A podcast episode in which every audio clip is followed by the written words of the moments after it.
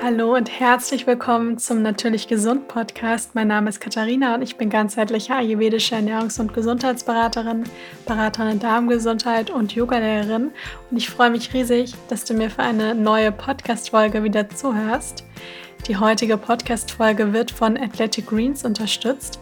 Athletic Greens ist ein wahres Superfood-Pulver, was vollgepackt mit 75 Vitaminen, Mineralstoffen und weiteren tollen Inhaltsstoffen wie zum Beispiel Gerstengras, rote Beetepulver, Mariendistel und Löwenzahn ist.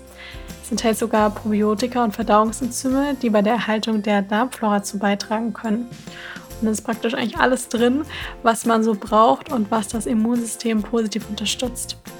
Viele grüne Pulver schmecken nicht allzu toll und man kriegt sie kaum herunter, aber das ist bei Athletic Greens definitiv nicht der Fall. Und es ist eben auch sehr bekömmlich, also recht leicht verdaulich sodass es wunderbar man es in die Morgenroutine integrieren kann. Und ich selbst merke, dass ich es immer wieder in stressigen Phasen einbaue und trinke und dass ich eben seitdem wirklich auch noch mehr Energie habe und mich insgesamt wirklich sehr gut fühle. Und als Hörer oder Hörerin von meinem Podcast erhaltet ihr bei eurer Bestellung einen Jahresvorrat an Vitamin D3 und fünf Travel Packs kostenlos dazu. Das Angebot findet ihr unter athleticgreens.com slash tastykatie und den Link dazu, den findet ihr in meinen Show Notes. Und jetzt geht's los mit der neuen Podcast-Folge. Und in der heutigen Podcast-Folge möchte ich mich mit euch einmal über das Thema Ernährungstipps für das Hormonsystem und den Zyklus unterhalten, beziehungsweise euch da einige Tipps geben, wie man über die Ernährung das Hormonsystem und den Zyklus unterstützen kann. Ich hatte ja letzte Woche auch ein Interview zum Thema Hormone und im Zyklus mit der lieben Jessie von Body Synchron veröffentlicht. Und dazu habe ich auch ganz viel schönes Feedback erhalten. Und ich dachte, ich gehe dann nochmal so ein bisschen auf das Thema Hormone ein. Ich sage vorweg, ich habe keine spezielle Ausbildung oder Studium im Bereich Hormone. Ähm, ich habe einiges durch meine Ausbildung und durch mein Studium eben gelernt. Aber ähm, ich habe eben ganz viel eben schon beraten und an mir selber experimentiert. Und natürlich ähm, lese ich auch mal alle möglichen Studien, sodass sich dann doch ähm, ja so ein gewisser Erfahrungswert dann doch bildet. Und deswegen gebe ich das auch sehr gerne weiter. Wenn man irgendwelche speziellen oder sehr stark ausgeprägten Beschwerden hat und da weiß, man hat irgendein starkes Hormonungleichgewicht, ist es natürlich immer wichtig, man geht zum Arzt ja, und lässt sich da gut beraten oder man geht zu dem dementsprechenden Spezialisten, um da eben nochmal ähm, ja, ganzheitliche Unterstützung zu bekommen und das Problem dann auch wirklich gezielt anzugehen. Aber es ist eben so, dass leider viel zu wenig Wissen herrscht oder beziehungsweise verbreitet ist, wie weit doch die Ernährung auch unsere Hormone beeinflusst. Denn die Ernährung ist eigentlich so die Basis, wenn wir nämlich wirklich unsere Hormone ins Gleichgewicht bringen sollen oder bringen möchten, dann ist es natürlich ganz wichtig, dass wir erstmal auch bei dem anfangen, was wir so jeden Tag auch machen können und nicht direkt die Verantwortung irgendeinem Arzt abgeben oder irgendeiner Tablette, sondern dass man erstmal schaut, was kann ich denn vielleicht in meinem Alltag verändern. Und die Tipps, die sind eigentlich so ziemlich allgemeingültig. Also die gelten für diejenigen, die vielleicht überhaupt keine Beschwerden mit den Hormonen haben und auch für diejenigen, die gerne ja ihre Ernährung eben optimieren möchten, damit die Hormone mehr ins Gleichgewicht kommen. Und es ist ein bisschen schade, dass man manchmal das so wenig eigentlich verbreitet ist, wie sehr unsere Ernährung tatsächlich viele Beschwerden, Krankheiten und vieles mehr wirklich beeinflusst und was da dann eben alles dazugehört. Und es ist eben so, dass die Ernährung eben einen sehr großen Einfluss auf die Hormone hat. Ähm, und nicht nur auf die Hormone, sondern auch, wie wir uns fühlen. Beziehungsweise die Hormone sind natürlich ganz stark dafür verantwortlich, wie wir uns fühlen. Das heißt, es ist alles miteinander verbunden. Und sind die Hormone im Gleichgewicht, dann haben wir auch meistens einen gesunden Zyklus und fühlen uns auch insgesamt gut und sind auch leistungsfähig. Ist das nicht der Fall, haben wir eben alle möglichen Beschwerden. Und es ist eben so, dass sich das Hormonsystem, das setzt sich aus verschiedenen Hormondrüsen, also den endokrinen Drüsen zusammen. Und die sind über einen ganz feinen Regelkreis miteinander verbunden und kommunizieren eben miteinander. Ja, das ist alles ganz fein abgestimmt. Und gerät da eben etwas aus dem Gleichgewicht, dann kann das natürlich auf die anderen Drüsen Auswirkungen haben. Ja, weil wenn alles so eng miteinander verbunden ist, dann ist es eben so, wenn da eine Hormondrüse aus dem Gleichgewicht gerät, dann hat es natürlich auch Auswirkungen auf die, auf die, auf andere endokrine Drüsen. Und über die Ernährung können wir eben die Hormone ganz bestimmt unterstützen. Ja, denn wir können eigentlich ziemlich alles über die Ernährung unterstützen. Damit möchte ich nicht sagen, dass Ernährung irgendwie alles heilt, überhaupt nicht, denn äh, da gehört oft noch sehr viel mehr dazu. Aber man kann eben den Körper unterstützen, denn damit sich Hormone zum Beispiel überhaupt bilden und bestimmte Dinge im Körper generell bilden, muss ja erstmal eine Basis da sein und das ist eben die Ernährung, denn aus der Ernährung zieht sich der Körper ja praktisch alles, was er braucht und ähm, dafür muss natürlich dann auch erstmal das da sein, was er braucht, damit sich nämlich dann auch die bestimmten Körpergewebe im Ayurveda sagen wir, sprechen wir dann auch von den ganzen Körpergeweben, ähm, dass sich die dann auch ausbilden können. Ja, das ist ganz wichtig und deswegen müssen wir natürlich dem Körper erstmal eine gewisse Substanz geben, damit er sich das auch eben alles nehmen kann, damit dann bestimmte Dinge eben auch aufgebaut werden können. Und daher ist es so wichtig, auch bei der Ernährung anzusetzen. Ganz wichtig natürlich auch, hängt auch mit der Ernährung zusammen, was das Thema Stress. Denn Stress hat auf jede Erkrankung eine Auswirkung, aber vor allem eben auch auf die Hormone. Und der Tipp Nummer eins, also ich werde euch jetzt ein paar Tipps geben bezüglich der Ernährung. Der Tipp Nummer eins lautet eine naturbelassene Ernährung. Und damit meine ich jetzt nicht, dass man den ganzen Tag nur Rohkost essen soll und an der Karotte und an der Gurke knabbert, sondern eine bunte, abwechslungsreiche und ausgewogene Ernährung. Ja, mit ausgewogen meine ich vor allem, dass die Makro- und Mikronährstoffe gedeckt sind. Das heißt, die Makronährstoffe, Proteine, Kohlenhydrate, Fette, ja, und die Mikronährstoffe, die ganzen Vitamine, Spurenelemente, Mineralstoffe. Und das ist ganz schon mal ganz wichtig, dass man da ansetzt, dass man wirklich schaut, dass man ein gutes Verhältnis von Kohlenhydraten, von Proteinen und von Fetten hat. Weil immer wieder sehe ich das auch, dass manche Leute kategorisch irgendeine Gruppe, eine Lebensmittelgruppe ausschließen, wie zum Beispiel die Kohlenhydrate oder die Fette, weil sie da irgendwie Angst vor haben. Aber der Körper braucht eben ein Zusammenspiel aus allen drei Dingen. Und deswegen ist es so wichtig, dass wir ja da auf so eine gewisse Ausgewogenheit eben auch achten. Und wenn ich natürlich jetzt sage, überwiegend Natur an der naturbelassene Ernährung, dann bedeutet das natürlich auch im Umkehrschluss, dass ich wenig industriell verarbeitete Lebensmittel in meine Ernährung integriere. Das heißt wenig Fertiggerichte, Süßigkeiten, äh, Backwaren vom Bäcker, all diese Dinge, also alle Lebensmittel, die sehr stark industriell verarbeitet sind.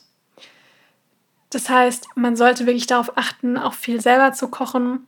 Ja, dass man auch da gut weiß, was drin ist oder dass man auch immer mal wieder die Packung, die Verpackung umdreht und guckt bei der Zutatenliste, sind es denn Sachen, die ich auch alle so kenne ähm, oder sind da ganz viele E-Nummern dabei oder ja, verschiedene Konservierungsstoffe, zugesetzter Zucker. Ja, also da sollte man schon auch immer nachgehen. Und was ich auch noch mal kurz mit rein, reingeben möchte, weil ich nicht die Frage immer wieder bekomme, bedeutet, bedeutet denn, wenn ich mich vegan ernähre, dass ich mich auch gleich, dass es auch gleich gesund bedeutet. Und das ist natürlich auf keinen Fall der Fall. Also wirklich, das kann man vergessen, dass eine vegane Ernährung gleich eine gesunde Ernährung bedeutet. Überhaupt nicht. Ähm, denn gerade in der jetzigen Zeit kommen immer mehr veganes Fastfood, Süßigkeiten und vieles mehr raus, wo dann vorne vegan draufsteht. Das hat aber, außer dass man weiß, dass da keine tierischen Produkte enthalten sind, noch keinerlei Aussagekraft über den Gesundheitswert dieses Lebensmittels. Deswegen da ist es immer wichtig, auch wirklich nochmal zu schauen. Ganz wichtig, denn diese stark industriell verarbeiteten Lebensmittel, wenn da viele Zusatzstoffe drin sind und Industriezucker, die können auch ein Stressor für den Körper sein. Also das ist so der erste Tipp, auf eine naturbelassene Ernährung achten. Der nächste Tipp ist, da gehe ich jetzt praktisch noch so ein bisschen in die Tiefe, was ich mit dem Ausgewogen auch gemeint habe, und zwar hochwertige Proteine. Ich denke, in der heutigen Zeit sind die meisten Menschen eher proteinverrückt durch so einen ähm, ziemlichen Fitness-Hype. Aber nichtsdestotrotz ist es natürlich wichtig, dass der Körper genügend hochwertige Proteine bekommt. Denn der Körper braucht Eiweiß, damit er Proteine produzieren kann, die für die Bildung von den Hormonen und ähm, die er für die Bildung von den Körperstrukturen eben benötigt. Die DGE, also die Deutsche Gesellschaft für Ernährung, die gibt an, dass man eben zwischen 0,8 und 1,2 Gramm Protein pro Kilogramm Körpergewicht zu sich nehmen sollte. Das Ganze, deswegen sage ich jetzt auch nicht 0,8 für jeden, sondern das schwankt eben, je nachdem, in welcher ähm, Lebensphase man sich gerade befindet. Ja, also jemand, der vielleicht gerade schwanger ist oder stillt. Ähm, oder jemand, der Hochleistungssportler ist, der braucht natürlich mehr Proteine als jemand, der vielleicht wenig körperliche Betätigung hat und ähm, viel sitzt zum Beispiel. Ja, und auch da spielt das Alter eine kleine Rolle. Da muss man eben individuell so ein bisschen schauen. Und wenn man sich jetzt fragt, wo sind überall, gerade bei einer überwiegend pflanzlichen Ernährung, wo sind überall gute, hochwertige Proteine drin, dann haben wir da natürlich die Hülsenfrüchte, wir haben Nüsse, wir haben die ganzen Saaten, wir haben Quinoa, wir haben ähm, generell auch einige andere Getreide. Dann haben wir die Sojaprodukte. Also da finden wir überall Proteine und deswegen ist es auch wirklich wichtig, dass wir bewusst bei den Mahlzeiten schauen, dass wir auch immer einen gewissen Proteinanteil natürlich auch in der Ernährung haben und uns nicht nur von Nudeln und Gemüse, weil mittlerweile gibt es ja sogar auch Kichererbsennudeln und Linsennudeln ähm, oder von Brot mit Butter ernähren oder mit Brot mit Margarine, sondern dass wir da natürlich schauen, dass wir auch genügend ähm, ja, Proteine in die Ernährung integrieren. Und sie sind natürlich auch gleichzeitig gesunde Sattmacher. Wichtig ist natürlich auch immer, gerade wenn man bei den pflanzlichen Proteinen schaut, dass die biologische Wertigkeit, also das ist praktisch das Maß, inwieweit das Nahrungsprotein in körpereigenes Protein umgewandelt werden kann, inwieweit das dann eben in den pflanzlichen Proteinen gegeben ist. Und da kann man eben verschiedene Proteine miteinander kombinieren. Also das heißt, ich kann Hülsenfrüchte, also Dahl mit Reis essen. Ich kann Brot mit Hummus essen. Da habe ich dann eben jeweils zwei verschiedene Kombinationen, also zwei verschiedene Proteinquellen. Und das ergibt dann am Ende ein komplexes Aminosäurenprofil, sodass dann alle acht essentiellen Aminosäuren mit drin sind. Ja, also da ruhig so ein bisschen experimentierfreudig sein und zum Porridge ein bisschen Nussmus geben oder aufs Brot Hummus geben oder zum Reis Hülsenfrüchte dazu haben wir eben dann die verschiedenen Proteinkomponenten dabei. Genau. Das war jetzt der Tipp zu den Proteinen und ich werde jetzt jeweils noch die nächsten zwei Tipps einmal auf die Kohlenhydrate und dann die Fette eingehen, denn dann haben wir einmal die Makronährstoffverteilung ähm, einmal durch und das ist eben ganz wichtig und eine gute Grundlage für eben diese ausgewogene Ernährung und für ein gesundes Hormonsystem. Als nächstes kommen eben die komplexen Kohlenhydrate. Also hier ist wirklich mein Tipp, genügend Kohlenhydrate natürlich zu essen, aber vor allem ist hier die Frage, welche Arten von Kohlenhydraten ich zu mir nehme. Und hier lautet ganz klar die Empfehlung komplexe Kohlenhydrate. Das heißt weniger schnelle Kohlenhydrate wie Weißmehl, Industriezucker und so weiter und mehr komplexe Kohlenhydrate. Ja, also dazu gehören halt eben Vollkorngetreide, stärkehaltiges Gemüse wie die Kürbis und Kartoffeln, Hülsenfrüchte. Denn es ist eben so, dass wenn man diese komplexen Kohlenhydrate und zum Beispiel Vollkorngetreide integriert, dann ist man auch länger gesättigt, weil die natürlich auch mehr Ballaststoffe enthalten. Und das sorgt dann auch dafür, dass weniger Blutzuckerschwankungen auftreten. Denn wenn ich nämlich permanent nur so schnelle Kohlenhydrate zu mir nehme, dann ist es eben so, dass sich das nämlich auch stark auf das Hormonsystem der Frau auswirken kann. Also der Blutzuckerspiegel, der steht natürlich direkt in Kontakt auch mit dem ähm, Hormonsystem und hat da große Auswirkungen.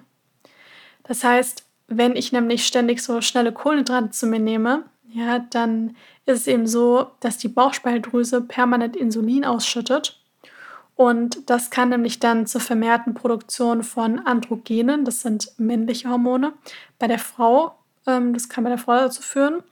Und das hat dann wiederum Auswirkungen darauf, dass zum Beispiel ein Testosteronüberschuss da ist oder dass es zu Akne kommt, zu Haarausfall und auch anderen Zyklusstörungen.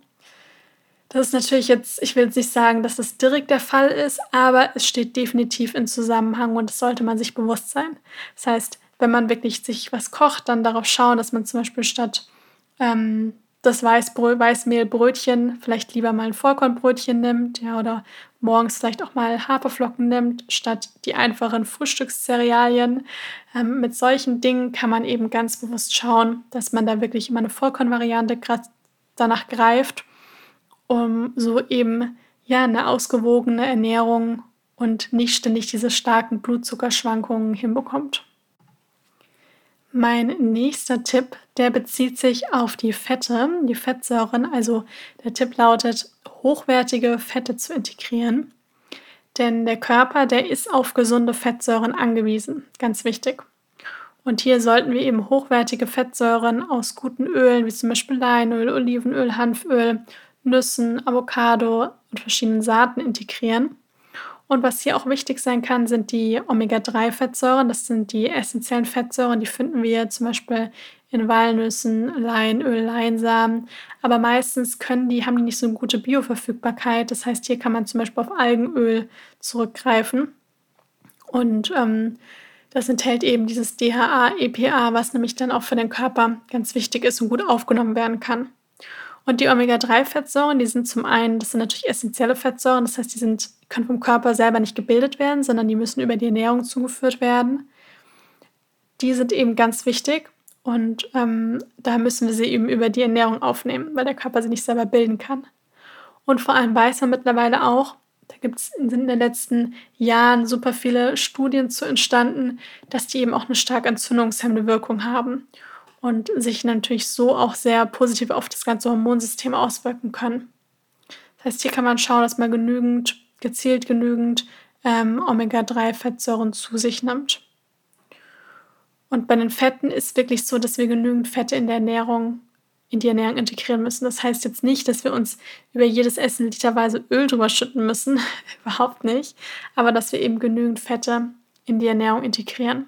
Ja, denn wir brauchen eben genügend Fette, damit bestimmte Hormone überhaupt auch erst produziert werden können.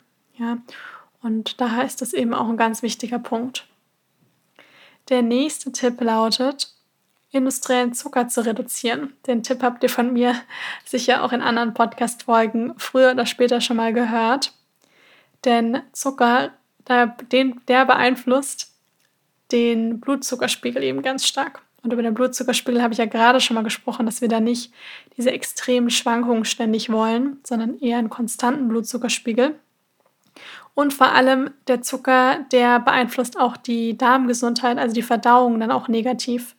Und da auch ganz viele Hormone oder auch Vorstufen von Hormonen im Darm gebildet werden, hat das natürlich eine große Auswirkung. Und das hat wiederum natürlich noch Auswirkungen auf zum Beispiel unsere Gefühlslage. Also ungefähr 70 Prozent vom Serotonin, von unserem Glückshormon, wird auch im Darm produziert. Das heißt, wenn ich natürlich eine Ernährung habe, die reich an Industriezucker ist, dann hat das natürlich große Auswirkungen auf die Produktion auch von ähm, meinem Glückshormon Serotonin und das hat natürlich dann Auswirkungen auf meine Stimmung, ganz klar. Und Zucker gilt halt da auch so ein bisschen als Nährstoffreiber, der Nährstoffräuber, denn der liefert irgendwo auch keinerlei Vitamine oder Mineralstoffe und ist da so ziemlich leer. Ja? Und gleichzeitig steht er auch im Zusammenhang damit, Entzündungen zu fördern. Ja, das heißt hier, das bedeutet nicht, dass man nie wieder irgendwas süß essen darf. Ich denke, wenn man Blog kennt, wenn man Buch kennt, der weiß, dass man auch gesund wirklich richtig leckere Dinge essen kann, die aber ballaststoffreich sind die der Verdauung dann auch gut tun und die aus natürlichen Zutaten bestehen, wo man trotzdem das Gefühl hat, man bekommt was Süßes. Und mein letzter Tipp lautet Bitterstoffe zur Unterstützung der Leber. Bitterstoffe sind da ganz, ganz wichtig. Und es ist eben so, die sind gut für die Verdauung, die helfen gegen Heißhungerattacken und die Leber wird durch die Bitterstoffe wirklich ganz aktiv unterstützt.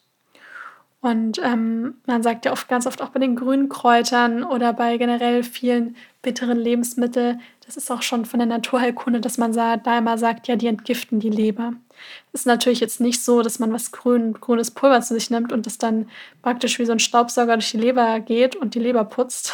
So kann man sich das nicht vorstellen, denn die Leber, die kann eigentlich sich selbst, also die Leber ist ja das mit eines der größten Entgiftungsorgane und ähm, die ist eben für die Entgiftung verantwortlich und die kann das auch alles selber erledigen und steuern. Aber es ist eben so, dass wir diese Prozesse ganz aktiv über die Ernährung unterstützen oder auch hemmen können. Und wenn ich eben gezielt Bitterstoff integriere, dann unterstütze ich eben diese natürlichen Entgiftungsfunktionen der Leber ganz aktiv. Denn die Leber ist eben das Hauptentgiftungsorgan ja, und nimmt eben eine ganz bedeutende Rolle für das Hormonsystem ein. Denn die Leber kann tatsächlich Hormone aufbauen, sie kann aber auch Hormone abbauen. Und wenn ich jetzt eine überlastete Leber habe, dann kann das nämlich zum Beispiel eine Ursache für eine Östrogendominanz sein. Ja, das heißt, das äußert sich dann ganz oft in einer Gewichtszunahme oder auch in Menstruationsbeschwerden. Und deswegen ist es wichtig, dass wir hier auch bewusst auf die Leber schauen. Ja, also nicht umsonst sagen eben auch viele Heilpraktiker, wenn ich die Hormone ins Gleichgewicht bringen möchte, dann muss ich schauen, dass mein Patient seinen Darm unterstützt und auch die Leber. Ja, das sind meistens so die beiden Organe, die da eine ganz, ganz wichtige und große Rolle spielen. Und wenn man sich jetzt mal fragt, wo sind denn Bitterstoffe drin, dann können wir das integrieren über Artischocken, Löwenzahn, Rucola, Radicchio, Chicorée, Kurkuma, Zimt, Ingwer und die ganzen grünen Kräuter. Ich kann euch gleich sagen, eine Prise Zimt im Porridge morgens, das sind nicht genügend Bitterstoffe. Das ist viel zu wenig. Das werdet ihr auch merken an euren Geschmacksrezeptoren, dass das kaum bitter schmeckt, sondern eher noch fast ein bisschen süßlich. Nichtsdestotrotz enthält der Zimt natürlich trotzdem Bitterstoffe. Aber ich sollte schon diesen richtig bitteren Geschmack am Tag einmal irgendwie integrieren. Ja, sei das eine Handvoll, Handvoll irgendwie bittere Blattsalate dazu, wie zum Beispiel ähm, einen richtig bitteren Rucola oder einen ähm, Chicorée oder Radicchio dazu. Oder ich mache mir am Tag eine Tasse richtig schön bitteren Tee mit Löwenzahn und Mariendistel. Ja, dass ich da einmal so richtig schön diesen bitteren Geschmack habe. Und das Tolle ist, dass man dann auch viel weniger Lust hat im Anschluss auf süß, denn bitter kann da wirklich helfen, diesen ständigen Süßhunger auch einzudämmen. Ja, und man nimmt dann auch andere Geschmäcker so ein bisschen intensiver wahr. Also das ist wirklich eine gute Sache. Kann ich nur empfehlen, das auf jeden Fall zu integrieren. Also ich gehe die Tipps hier noch einmal kurz durch. Und zwar habe ich ja euch als allererstes gesagt, darauf zu achten, eine naturbelassene Ernährung zu wählen. Ja, der nächste Tipp waren hochwertige Proteine integrieren. Der dritte Tipp lautet komplexe Kohlenhydrate wählen. Der vierte Tipp sind hochwertige Fette integrieren. Der fünfte Tipp lautet industriellen Zucker reduzieren oder meiden. Und der sechste Tipp, der letzte Tipp, der lautet Bitterstoffe zur Unterstützung der Leber zu integrieren. Ja, ich hoffe sehr, dass euch die Podcast-Folge gefallen hat, dass ihr euch davon vielleicht ein paar Tipps mit in euren Alltag mitnehmen, rausziehen könnt und die einfach direkt äh, ja, umsetzen könnt. Denn das sind tatsächlich eigentlich relativ einfache Tipps. Ja, es ist nicht so, man irgendwie super großen Aufwand betreiben muss, sondern das sind Dinge, die man recht easy peasy in den Alltag integrieren kann. Also ich wünsche euch da jetzt ganz viel Spaß, viel Freude bei der Umsetzung und wenn euch die Podcast-Folge gefallen hat, dann freue ich mich sehr, wenn ihr mir eine Bewertung da lasst, den Podcast abonniert. Das freut mich riesig. Und ansonsten wünsche ich euch jetzt noch einen wundervollen Tag. Ich hoffe, es geht euch gut. Und ja, wir hören uns dann das nächste Mal wieder.